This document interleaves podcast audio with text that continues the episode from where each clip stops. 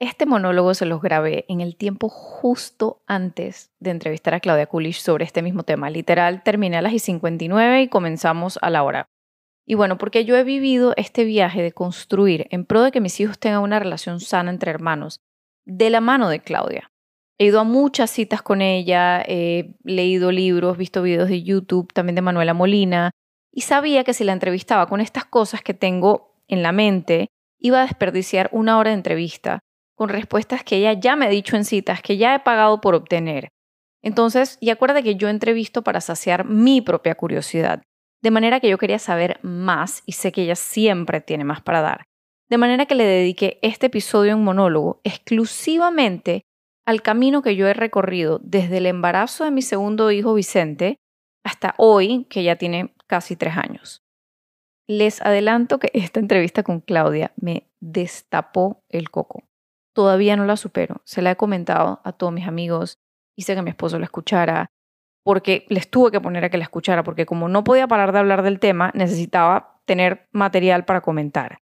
Entonces, esta información que les comparto en este episodio también me abrió el corazón en su momento y me voló la cabeza en su momento y me blindó de las herramientas que ya me han funcionado y que les comparto aquí. Entonces, en este episodio está la joya inicial y el 18 de mayo, que es el próximo episodio, el número 74, sale otra entrevista con Claudia. Entonces, antes de dejarlos con el episodio, les cuento que el 16 de mayo ya se abren los registros para el evento, que es el 11 de junio, del que les hablaba en más detalle en el episodio 71. Este será un día para juntos y juntas conectar con nuestra esencia interior, darle vida a nuestra magia y hacer un compromiso con nuestros sueños. Y porque hay un poder cuando uno hace este trabajo en tu colectivo, sé que será un día pivote para todos, yo también, sobre todo yo. Así que te dejo el link en las notas del episodio para que te anotes, para que puedas recibir el código de descuento y registrarte el 16 de mayo. No puedo esperar a vivir esta experiencia juntos. Pero bueno, voy a regresar a mi ahora, a mi presente, que es este episodio, también cargado de sentir joyas. Así que que lo disfrutes. Hola, soy Anne Skilsen y este es mi podcast.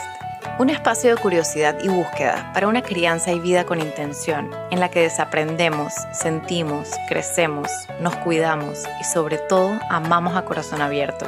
Acompáñame. Hola, hoy quería grabar un episodio. En menos de 45 minutos voy a comenzar una entrevista con Claudia Kulish.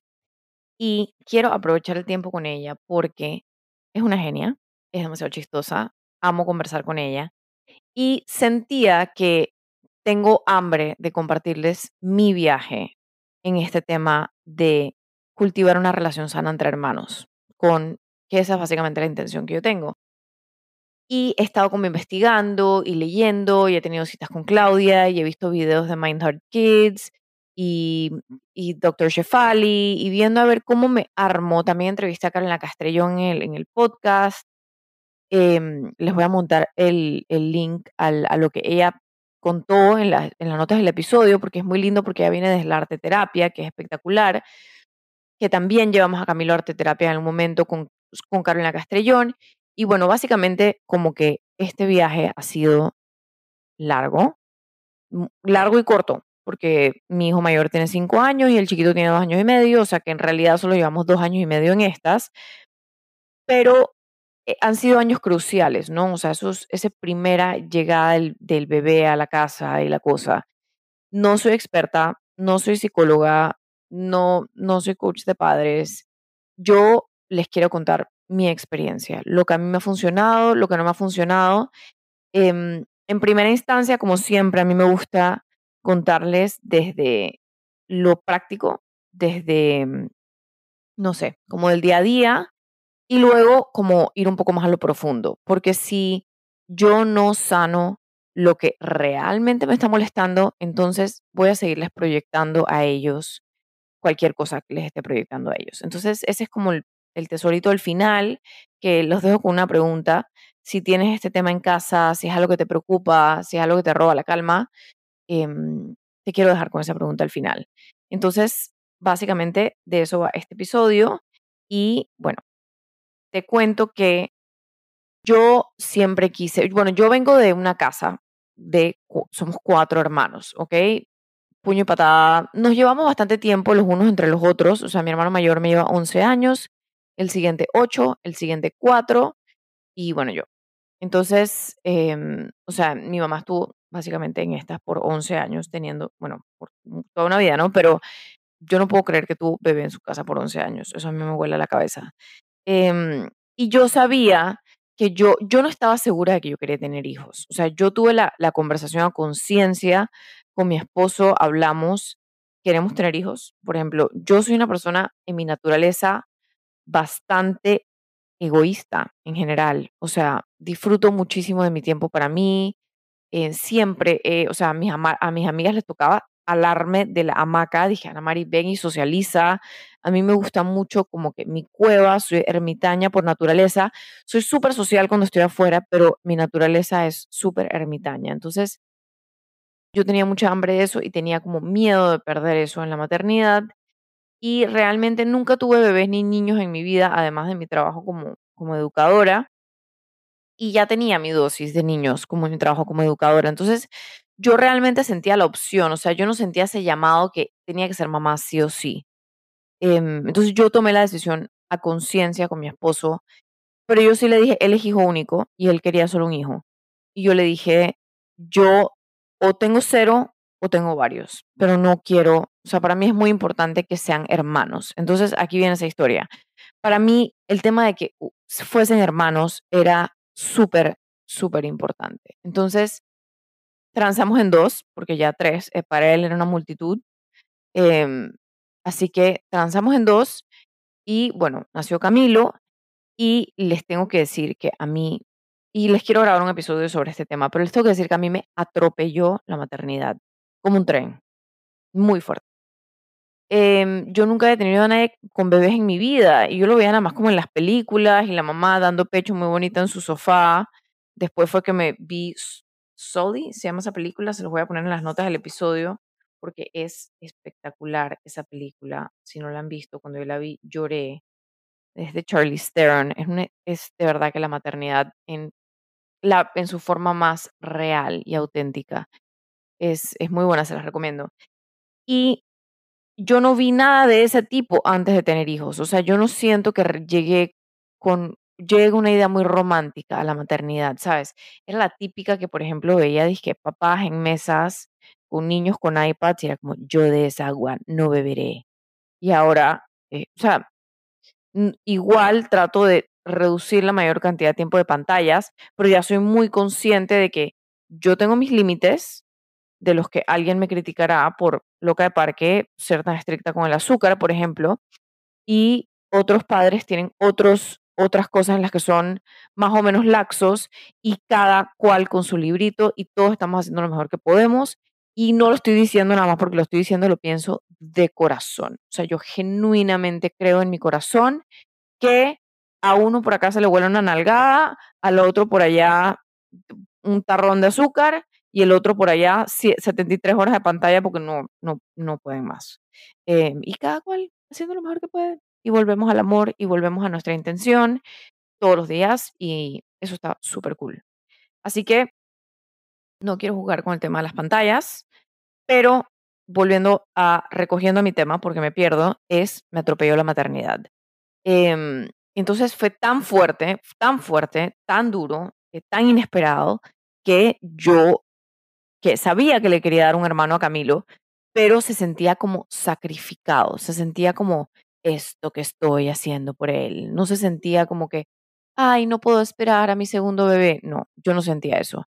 Em, afortunadamente, eh, tuvimos un desliz y en esas llegó mi preciosísimo, hermosísimo Vicente, Em, en mi libro cuento sobre el viaje de transformación, que en la tercera parte, que es la parte como más de introspección, em, de verdad que sueño con compartirles esa parte en la que a mí Camilo me transformó y cómo eso le dio a Vicente otra mamá y cómo yo pude gozar de mi maternidad desde otro lugar con Vicente y quiero grabarles un episodio sobre los mis atropellos, em, a quien les pueda servir o nada más que les pueda servir escucharlos para saber que no son las únicas atropelladas. Em, y voy a contar un poco más sobre eso. Pero a mí, Camilo me transformó y a Vicente le tocó otra mamá. Pero sí estaba muy consciente desde mis años como maestra de que la llegada de los niños, de los hermanitos, les afecta mucho a los hermanos y era súper importante la preparación. Entonces me tomé esto muy a pecho, eh, la preparación de Camilo, de que iba a tener un hermanito, sin darle mucha responsabilidad, sin decirle como, vas a ser un hermano grande y vas a no sé qué, o sea, no, o sea, como que más bien dejándolo a lo que él se pudiese imaginar, a que iba a ser su experiencia. Compré muchos libros, em, de hecho me atrasé, eso también está en el libro, me atrasé mucho en decirle que iba a ser hermano grande por el tema de saber el género para poder comprarle los libros adecuados. Em, pero alrededor, al final del día da igual. Al final del día terminé leyéndole un libro hermoso que era una hermana grande que espera a su hermanito. O sea, todo esto da igual. Puede ser una cebra esperando a su hermanito. Em, y fue muy bonito. O sea, fue, fue muy bonito verlo a él como que imaginarse que venía. Por supuesto, hubo mucha ansiedad en el, en eso sí no me lo esperaba, eso sí no sabía que iba a pasar. Toda la ansiedad que se maneja y lo debía haber sabido porque a mi perra le pasó eso cuando iba a nacer Camilo. Yo tenía un problema con comparar la crianza de los perros con la crianza de los hijos, no se ofendan. Em, y em, cuando, cuando iba a llegar Vicente, hubo muchísima ansiedad. El comportamiento se disparó horrible, eh, habían llantos locos sin razón ni, ni, norte, no tenía razón.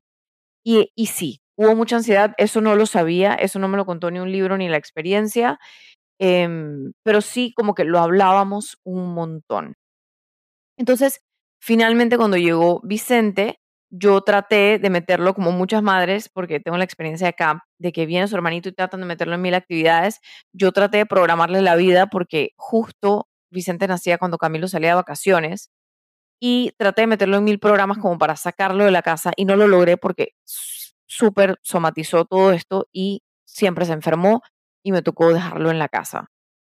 Entonces, al final del día fue súper bonito. Em, no me pareció grave el tema como de dar pecho y, y sí, o sea, cada vez que alguien me pedía ayuda, yo era como, la ayuda que me puedes dar es invitar a Camilo a hacer algo. Entonces, mis papás se llevaron mucho a Camilo a hacer cosas, em, se iba mucho al parque con la nana, él es pata caliente, le gusta mucho ir al parque, el papá también se lo llevaba un montón y el resto del tiempo en realidad estaba ahí, ¿sabes? Em, haciendo preguntas, eh, trepado encima mío. Em, y creo que eso ayudó, ¿sabes? Como que, que fuese parte. Yo le preguntaba, ¿sabes? Veía mucho en las, en diferentes mamás que, que, que ayudaran, por ejemplo, los cuentos decían que él ayudaba a bañarlo y él me dijo, entrada, no tenía ni un interés en ayudarlo a bañarlo, perfecto, como que él se fue involucrando de la manera que pudo y al principio venía muy bien. Cuando Vicente comenzó a gatear, ya todo, o sea, cuando Vicente comenzó a ser como cute y no solo como que este filete de carne ahí que estaba pegado a mi teta, em, y ya como que se comenzó a manifestar más y como que a ser más niñito que quería gatear y estas cosas, arrancaron los celos y arrancaron los golpes. Entonces nosotros le preguntamos a nuestro pediatra, Alberto Hart, que admiro infinito, lo he entrevistado también en el podcast, yo lo admiro mucho a él y su trabajo y su convicción y cuánto es un doctor que investiga todo el tiempo, o sea, todo el tiempo está estudiando, investigando, viendo la nueva, los nuevos estudios, cómo se hicieron, qué, o sea, porque sí, los estudios dicen qué estudios y cómo lo hicieron. Él es muy de eso. Entonces, me encanta y él me dijo una frase que nunca se me va a olvidar. Me dijo, Ana María, si no hay sangre, no te metas. Y a mí ese concepto me marcó tanto que en las primeras hojas del libro, cuando yo comencé a escribir, eso está en el libro. Ya después se fue eh, por, porque el libro cogió otro curso, em, pero a mí me marcó mucho porque lo que él me dijo fue, nosotros como adultos tenemos la tendencia de querer vamos a tener la tendencia a defender al chiquito, porque lo vemos inofensivo. Y eso no es justo porque tú no estás viendo la cosa completa. Tú no estás viendo lo que él está sintiendo, tú no estás validando que el hermanito le tumbó la torre el día antes, el día anterior pues le tuvo celos por X o Y razón. Tú no estás viendo la historia completa. Entonces, si entras a, a meterte, pues les estás haciendo un daño a su relación. Entonces él me dijo, la relación de hermanos se resuelve entre hermanos. Y esto me puso, o sea, me hizo mirar hacia adentro, me movió todo, o sea, ahí comenzó como ese camino como de moverme toda mi relación con mis hermanos. Y en el libro también se ve muy claramente cómo yo estoy en mi cuarto rosadito, de hecho está las primeras 25 páginas, se ve muy obvio cómo yo estoy en mi cuarto rosadito, todo perfecto. Y afuera el arrabal con los tres hermanos y, ¿sabes? ellos compartían todos un mismo baño, yo me bañaba en el baño con mis papás, yo pegaba un grito y de una vez salían, salía mi papá a darles un cafá, entre comillas, em, como que cualquier cosa que yo dijera le generaba problema a ellos y eso me daba poder, pero a la vez me daba separación. O sea, eran ellos y yo. O sea, eran como que mis papás y yo y ellos aparte. Y eso a mí me generó mucho deseo de ser amada, de ser incluida y una insatisfacción profunda por no ser vista, querida, aceptada, amada, protegida por ellos, por esa manada super cool que vivía en mi casa.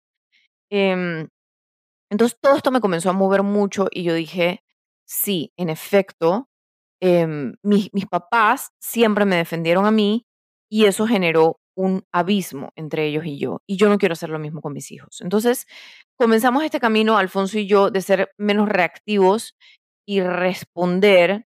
El problema fue que, literal, porque él dice, si no, si no hay sangre no te metas, el problema fue que sí hubo sangre. O sea, hubo una vez le pegó con un, con un, varias veces, varias veces hubo sangre. Ese Vicente ha aguantado más golpe en esta vida, es una cosa increíble.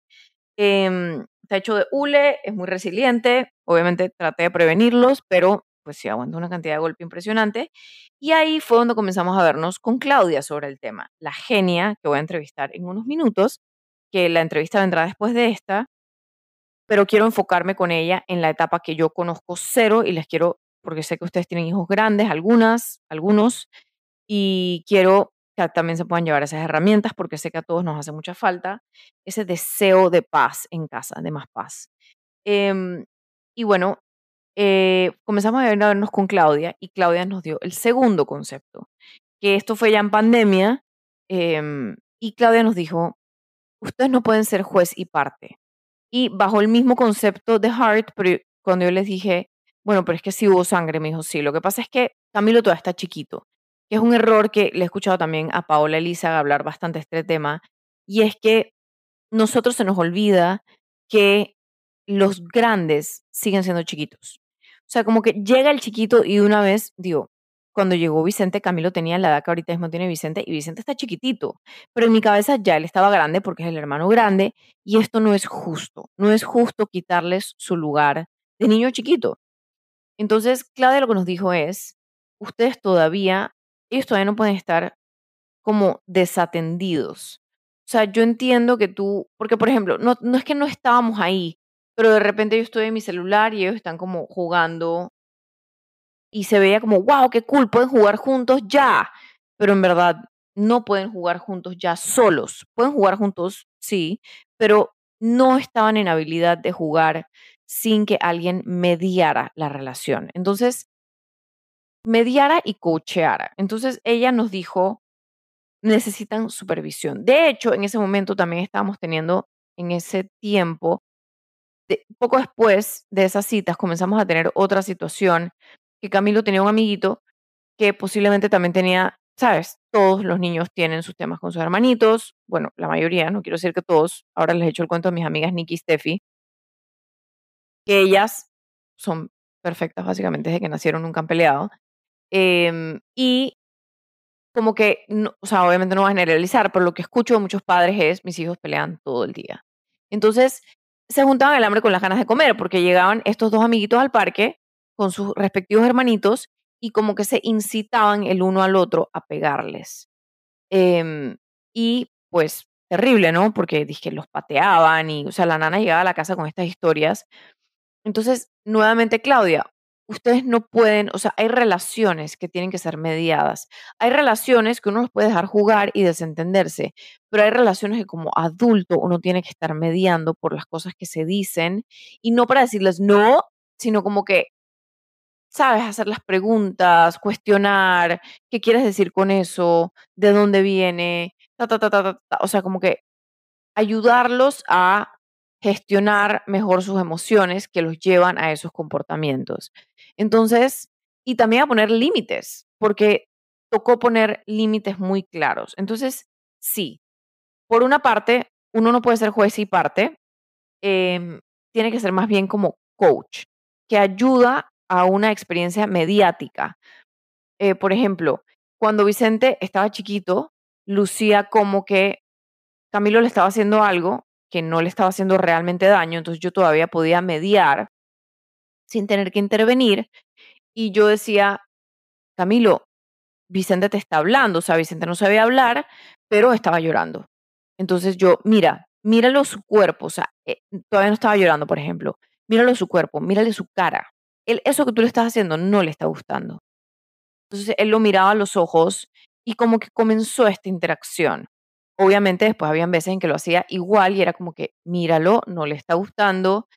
Em, y de repente también pasaba igual. Cuando Vicente le hacía cosas a Camilo, yo, Vicente, mira a Camilo, Camilo te está diciendo que eso no le gusta. Entonces traté como de promover mucho de que usaran sus palabras, ambos mutuamente, a pesar de que Vicente todavía no podía usar sus palabras, pero él tenía su lenguaje, los bebés tienen lenguaje y entienden todo, nada más que todavía no saben hablar.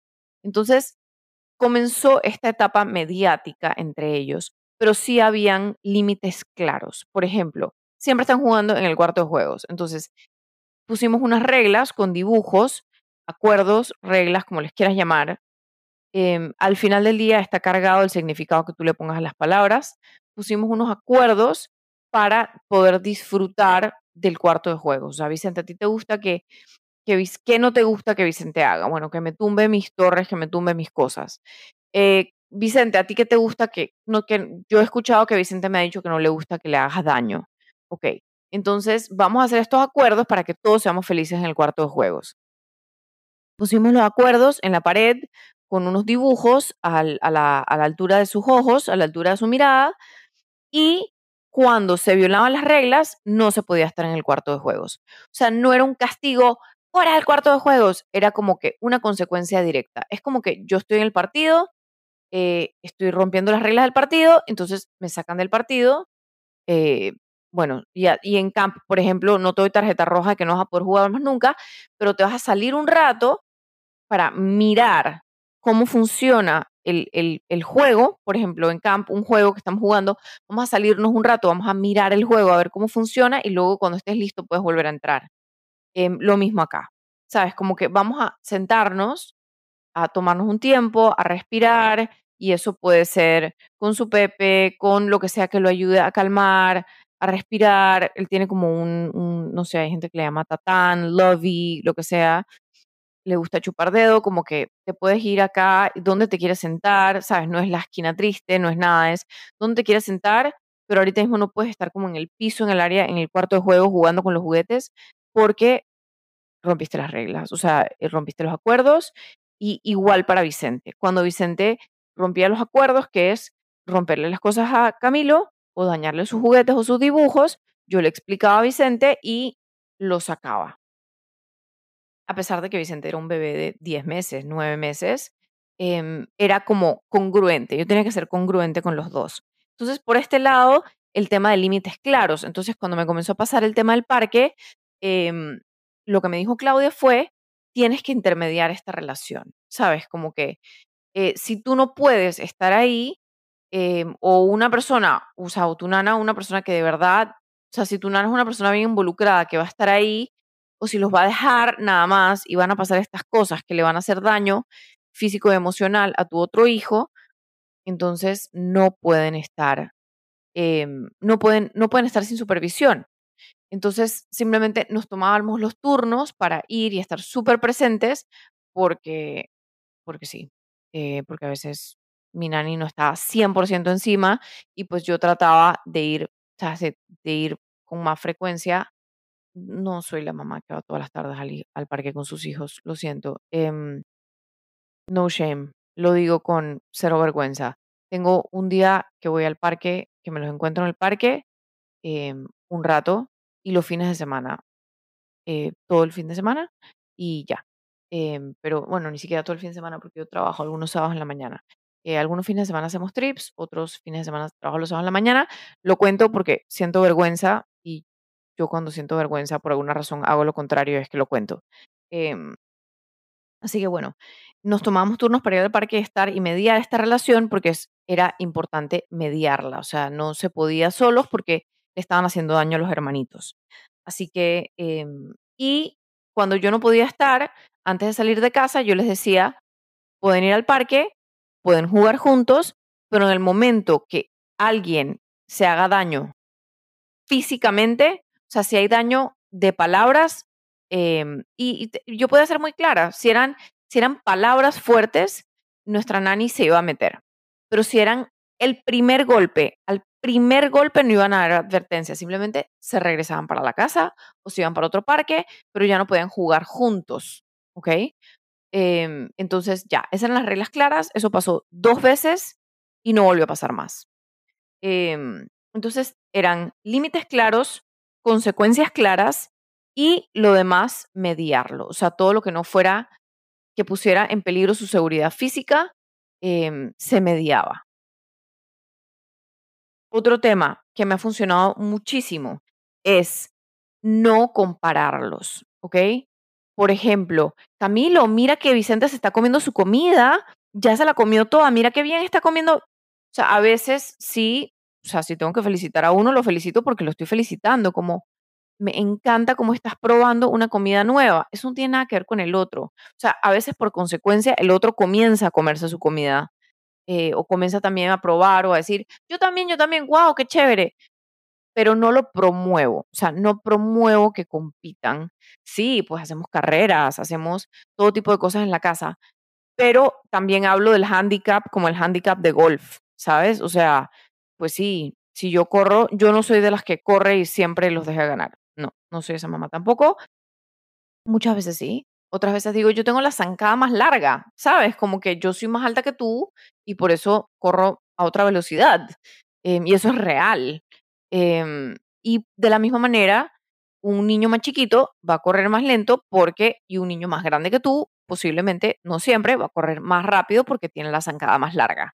Em, entonces, no sé, como que ser bien reales, en verdad. Y pero sí no como que usar la competencia entre hermanos, eso de verdad lo he visto y daña mucho. Y la que más me enseñó sobre eso fue mi prima, una prima mía que es de la edad de mi hermano mayor y mi hermano mayor siempre fue genio. O sea, mi hermano mayor em, en verdad era un superdotado en la escuela y entonces mi tía le decía a mi prima, dije, ay, pero ¿por qué no eres como tal? O eso es lo que ella me cuenta a mí, o sea, eso es lo que ella recuerda, pues, que, que como que la comparaban mucho. Capaz pasó dos, tres veces, pero ella lo recuerda como que fue toda su infancia y le hizo, le hizo daño, porque en verdad ella tiene unas habilidades espectaculares, es un social butterfly demasiado social, la bota en su trabajo, es abogada, es una monstrua, pero mi hermano terminó siendo geriatra non plus ultra y hace estudios y es profesor y es, ¿sabes? Se fueron por ramas completamente diferentes y ambos son muy exitosos en la vida. Em, y eso a ella le hizo mucho daño, o sea, la hizo como que sentir que era menos inteligente, cuando en realidad sus inteligencias eran diferentes, eh, sus fortalezas eran diferentes. Manuel sabía hacer exámenes muy bien. Em, así que ese ejemplo a mí me marcó de que eso de celebrar acá, y en camp también es así, cuando era maestra también es así, o sea, celebrar a cada uno por los tesoros que tiene dentro y ayudarlos en el camino de descubrir sus propios tesoros. Y es súper cool esto porque Camilo celebra muchísimo a Vini. Dice que, wow, Vini, mira qué bonito estás dibujando. O mira, lograste tal cosa. O sea, como que le celebra mucho sus logros. Y, wow, Vini, estás aprendiendo a hacer tal cosa y como que se celebra que somos diferentes. Obviamente, como les digo, puño y patada, pelea, estos son como los, los momentitos en que brilla el diamante, pero pero no siempre es así. Eh, hay, hay mucha pelea y es parte del día a día. O sea, yo crecí en una casa así en verdad ahora lo veo también las peleas como parte de lo divertido y la atención que me ponían mis hermanos. Em, o sea, yo la podía recibir en vuelta de caca, esa atención. O sea, si fuera como que, que me estaban molestando. Y el otro ejemplo es como que hablando con Tefi, Tefi de Crianza Viva, que también tengo un episodio grabado con ella que es espectacular. Así mismo como, como nosotros le explicamos a nuestros hijos que las crianzas son diferentes y que los permisos de diferentes padres son diferentes, que eso es algo difícil de manejar con uno como padre. Si yo no le dejo a mi hijo hacer tal y otras mamás sí, ¿cómo lo manejo? Es siendo muy claros y siendo muy claros también que, wow, él logró hacer esto y todos logramos cosas a diferentes tiempos, diferentes momentos y eso está bien. Em, celebrar eso, celebrar el camino más que el, el, el logro en sí. Entonces, eso lo aprendí con Tefi, eh, lo hablo mucho en mi casa, se habla mucho de nuestras diferentes habilidades, de las diferentes cosas que vamos logrando y en mi camino también, y de Alfonso también, o sea, como que eh, yo les cuento a ellos cuando hago ejercicio que estoy tratando de ponerme fuerte y entonces ahora puedo cargar tal cosa porque he estado tratando de hacer tal cosa o trato mis paradas de manos en yoga, entonces les voy contando como de mi progreso y eso, no sé, siento que aporta a la relación de alguna manera porque es la relación de los cuatro. esa, esas, celebrar esas diferentes diferencias. Entonces, nuevamente repasando las cosas que me han servido de verdad muchísimo, es límites claros, acuerdos claros, em, límites y consecuencias claras. Y a mí me gusta hablar de consecuencia y cómo lo vas a remediar. Son dos cosas diferentes. La consecuencia es que nos vamos a salir del cuarto de juegos un ratito, porque, o del espacio de juegos, o como lo quieras llamar, donde están los juguetes. Si me voy a salir de ese espacio un ratito, o, y, y hasta que, o sea, qué va a pasar después, o sea, hasta que estés listo o hasta que me, lo que sea, que ustedes decidan qué va a ser la consecuencia y cómo lo vas a remediar, o sea, cómo vas a hacer que él se sienta mejor porque quedó muy triste, o sea, a él le duele el corazón. Nosotros hacemos algo en mi casa que es muy tierno, que es, por ejemplo, llega Vicente mirando donde me dice que mamá, mamá, y al principio no puede hablar, o sea, porque está muy angustiado, y yo le pregunto, ¿te duele el cuerpo o el corazón? Y muchas veces me dice el corazón y me muero de amor, es lo más lindo del mundo y sé que es que alguien le dijo algo o alguien le quitó un juguete o alguien algo, o cuando me dice el cuerpo, ¿dónde te duele? Y ha sido súper bonito eso también, como poder comunicar, si le duele el corazón, ¿cómo lo vas a remediar? Si le duele el cuerpo, ¿cómo lo vas a remediar? Y así. Entonces, em, no compararlos, y eso aplica a amigos también, o sea, yo trato nunca de decirles, que wow, mira qué bien hace tal cosa tu amigo, mira qué bonito pinta, yo te he dicho que agarres el lápiz así. Eh, no, o sea, como que todos tenemos diferentes procesos en diferentes momentos y él sí me dice como tal niño puede hacer tal cosa, angustiado, y es como que sí, pero tú aprendiste estas cosas, por ejemplo, tú aprendiste a hablar después, pero aprendiste a caminar antes, ¿sabes? Como que hablo mucho, mucho sobre el tema de los procesos y que todos llegamos a diferentes eh, hitos en diferentes momentos. Em, hay otro tema que también quería mencionar, que es cuando vemos como maldad en sus ojos, cuando van a, como que, cuando, cuando hacen algo. Por ejemplo, yo veo cuando a veces Camilo como que le pega a Vicente y lo hace con, o sea, se le ve como que maldad en sus ojos, em, como que lo está disfrutando, ¿sabes?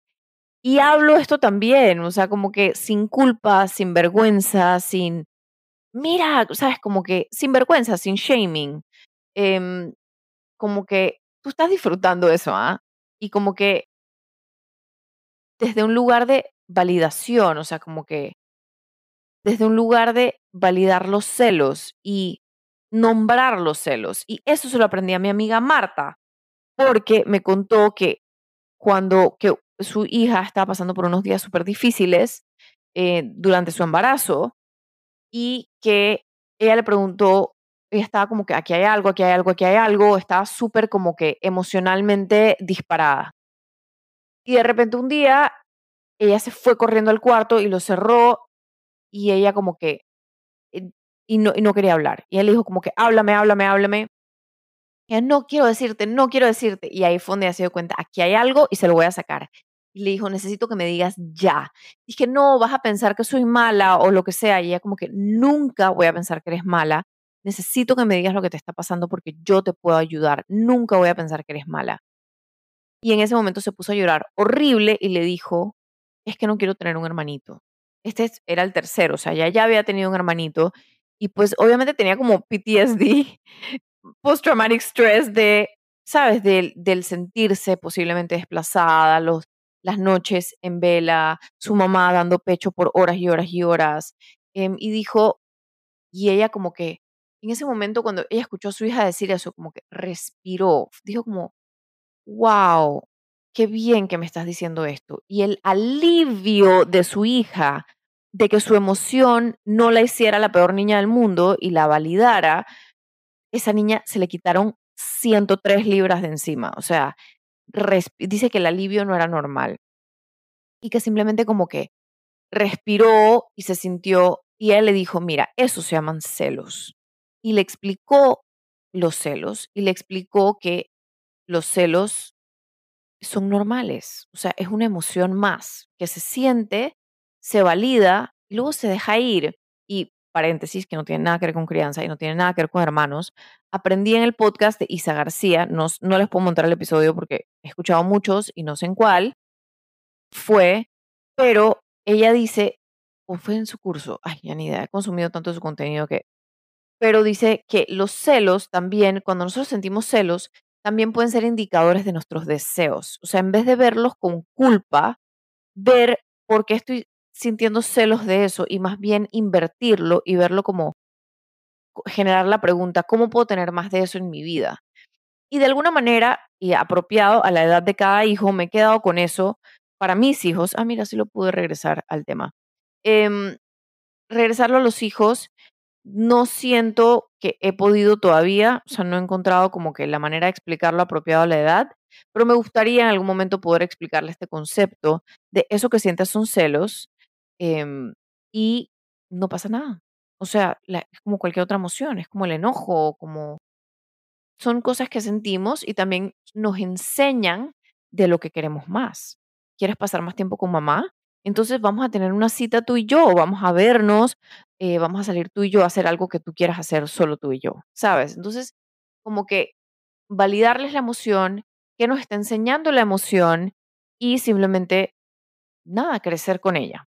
Y ya, se deja, se permite sentir y luego adelante. Em, me da risa porque lo que más les quería contar era como que esto, que era mi cierre, pero ya me queda poquito tiempo porque va a comenzar pronto mi entrevista con Claudia. Em, quería estar, quería grabar esto justo antes porque quería estar fresquita de lo que dije aquí para no repetirlo en la entrevista con Claudia y, como que, sabes, que fuera solo contenido nuevo. Así que eso te quiero garantizar, aunque no ha pasado todavía.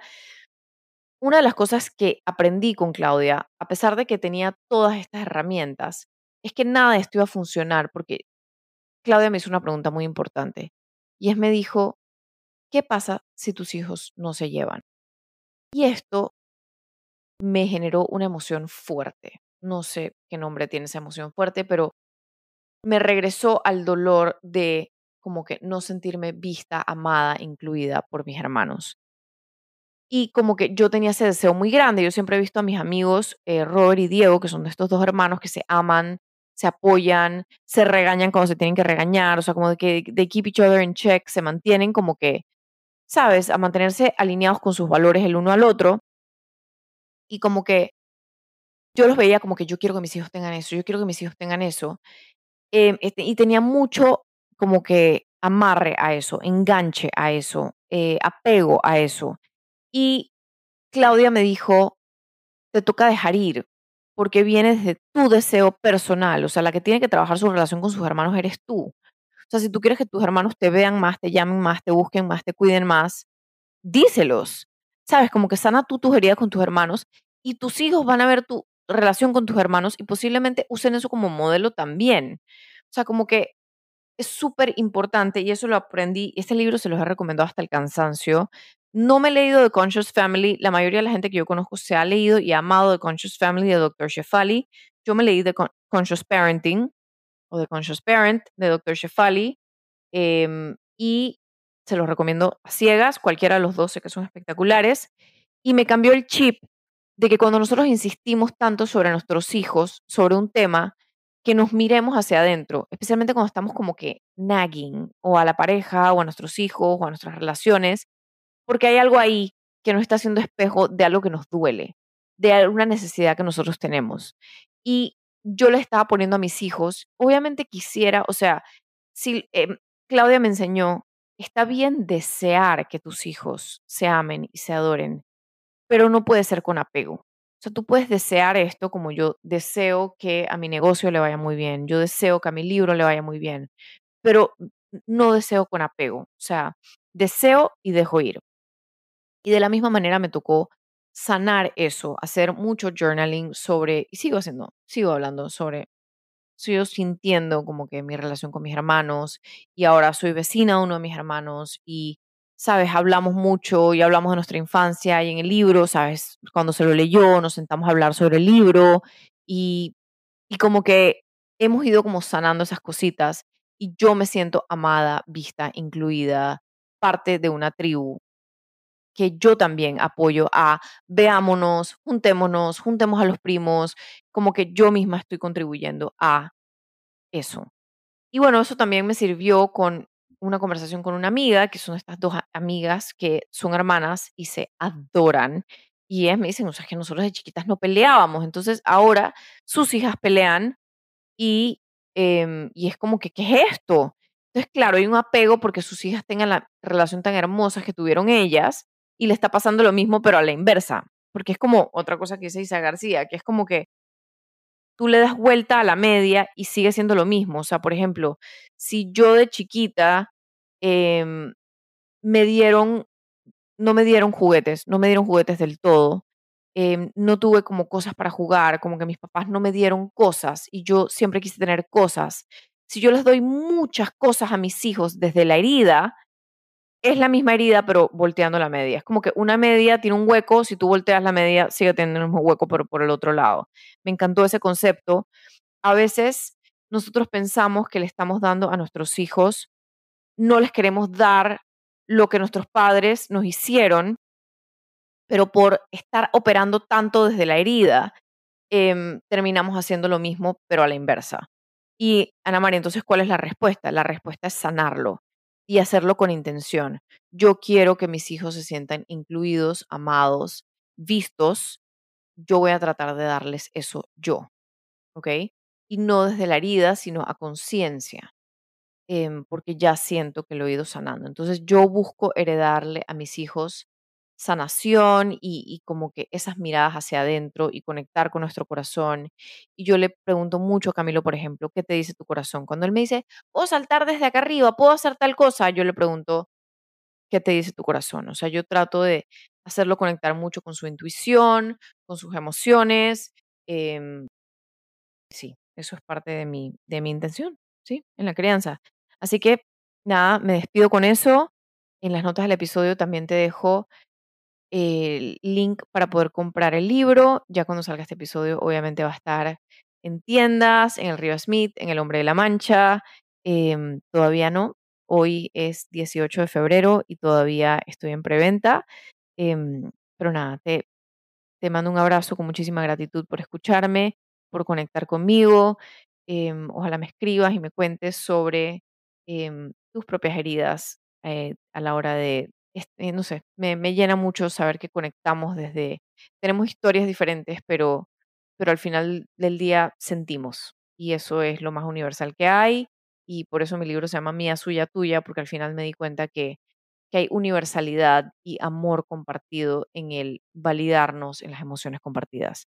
Así que, sin más, me despido. Voy a tomarme un jarrón de agua y voy a comenzar mi llamada con Claudia. Así que les mando un abrazo y que tengas lindo día. Gracias por escucharme. Si te gustó este episodio, suscríbete, déjame una reseña en Apple Podcasts o recomiéndale este episodio a alguien que creas que también le llegaría al corazón. Sígueme en Instagram en ani.esc o directamente en mi página aniesc.com, donde puedes encontrar mi libro, eventos y más de vivir y criar con intención. Hasta la próxima.